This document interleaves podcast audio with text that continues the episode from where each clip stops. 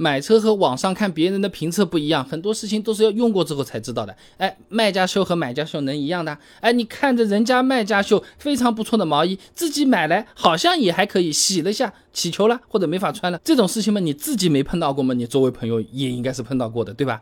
那首先刚提车的时候体验过、用过了国产车，才会发现配置多。真的是很爽的一件事情。你比如说长安瑞城 CC 和同价位比较畅销的朗逸，你看啊，同样最低配，朗逸1.5升自吸发动机，长安瑞城 CC 用的是一点五 T 发动机，而且呢变速箱啊是标配湿式双离合的，后悬架多连杆独立悬架。那不仅有倒车影像和车侧盲区影像，还有定速巡航、电动天窗、无钥匙进入和启动、皮方向盘、皮座椅、道路救援呼叫、自动头灯、自动空调。哎，我这气都喘不过来了。哎，像什么倒车影像、无钥匙进入、定速巡。巡航啊，都是我之前视频里提到过比较实用的配置，皮座椅、皮方向盘、自动空调这些配置也是能够提高车里的高级感的，让车子坐起来感觉就是更爽。就好比你楼下的这个沙县小吃和吃西餐的那个区别，西餐嘛量少又贵，沙县的便宜量又大，味道其实也是不错的啊。当然这个不一定最恰当，只是方便你理解啊。哎，你看比亚迪秦 Plus、传奇引爆、名爵六，哎这些在十万价位左右的车型。最低配配置一样也是非常丰富的啊啊！我们是从来不给车企做广告的啊，不替他们说好话的，就是给大家参谋参谋啊。而且呢，呃，很多朋友有担心啊，国产车开出去没有面子，哎，会不会被人家瞧不起这种情况？哎，这两年呢也是在逐渐好转的啊。我们买了国产车开出去啊，鄙视的眼光越来越少，这好奇、羡慕、觉得有意思的眼光越来越多。哎，这个是什么车子啊？哎，好像挺好看的。哎，这个什么车子？哇，那么大呀，多少钱？什么牌子？也也不赖啊！五八同城、易观、中国互联网协会联合发布了一个《通往安居乐业之路：人生大事件服务需求分析及案例解析》，上面有讲到啊，这消费者对品牌的关注度有，呃，但是没有这么有，没有这么高啊，更多的是把关注点呢集中在价格、空间、配置等等这些实实在在的硬指标上。而且呢，随着自主品牌实力不断崛起，造车技术不断发展，国产车逐步也是得到了国人的认可的。哎，想想嘛，手机现在买华为，大家觉得也。挺好的，对不对？以后买国产车问题也不会太大的，大家都会觉得不错的啊。不过这个要看地方的，哎，呃，这个市区里面开国产车没有什么问题，你回老家有可能就是不一定。当然也有些地方是反一反啊。那你过了提车的新鲜劲儿啊，你开始日常使用国产车之后，你会发现啊，国产车的质量其实，哎，比你想象中的要好哎。啊，什么国产车开三四年你就能学会修车的这种段子。落伍了，真的是落伍了啊！把你家的诺基亚拿出来去发个微博，说不定是比较合适的啊。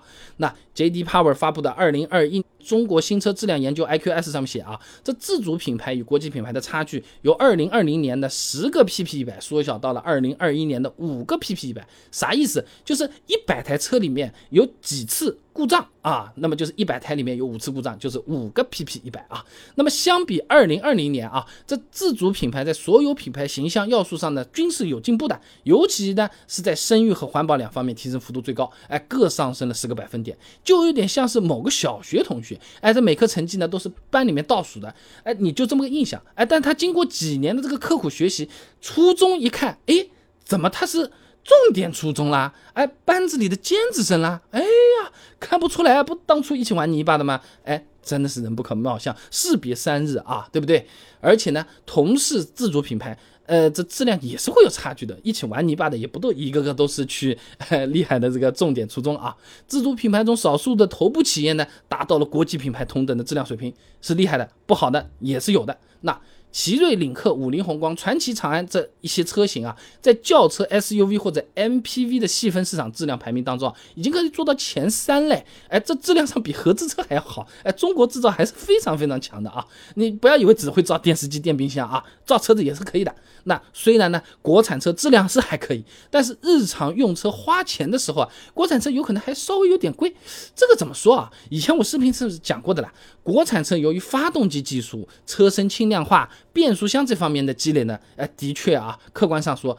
目前是不如合资车的，所以说呢，这个油耗普遍会偏高那么一点点，加油费呢稍微也会多这么一点点啊。那你比如说啊，吉利帝豪1.5自吸啊，这个 CVT 变速箱，NEDC 油耗呢是6.1升每百公里，长安逸动1.6自吸配个 CVT 变速箱，NEDC 呢是5.8升每百公里，其实也不高，对不对？那硬要比嘛，那还是有差距的。那卡罗拉。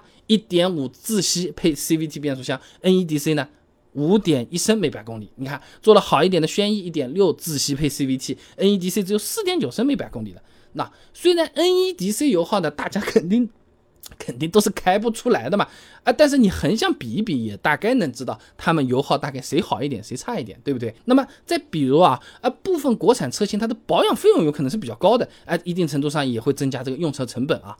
呃，你比如说朗逸六年的保养费用呢是六千四百二十一块钱，雷凌六年呢是七千九百四十八块钱，哎，轩逸的话呢是九千三百八十四块钱。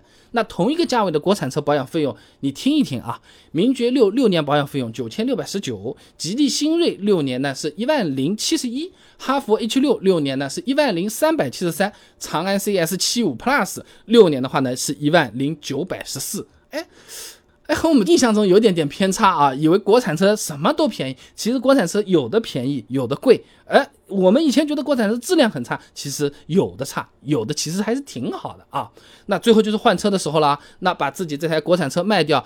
有可能会有点小不爽的啊！J.D. Power 联合五八汽车优信发布的《中国汽车保值率研究报告》上面有个数据的啊，从国别上来看，自主品牌三年保值率百分之四十六点六，是低于日系的五十九点三，德系的五十三点七的。那么说人话啊，就是国产车你买的时候性价比是高了，配置多了，用的爽了，下次你卖掉的时候就是别人买，别人买的时候他们性价比也很高，啊，卖的时候你是会多亏点钱的啊。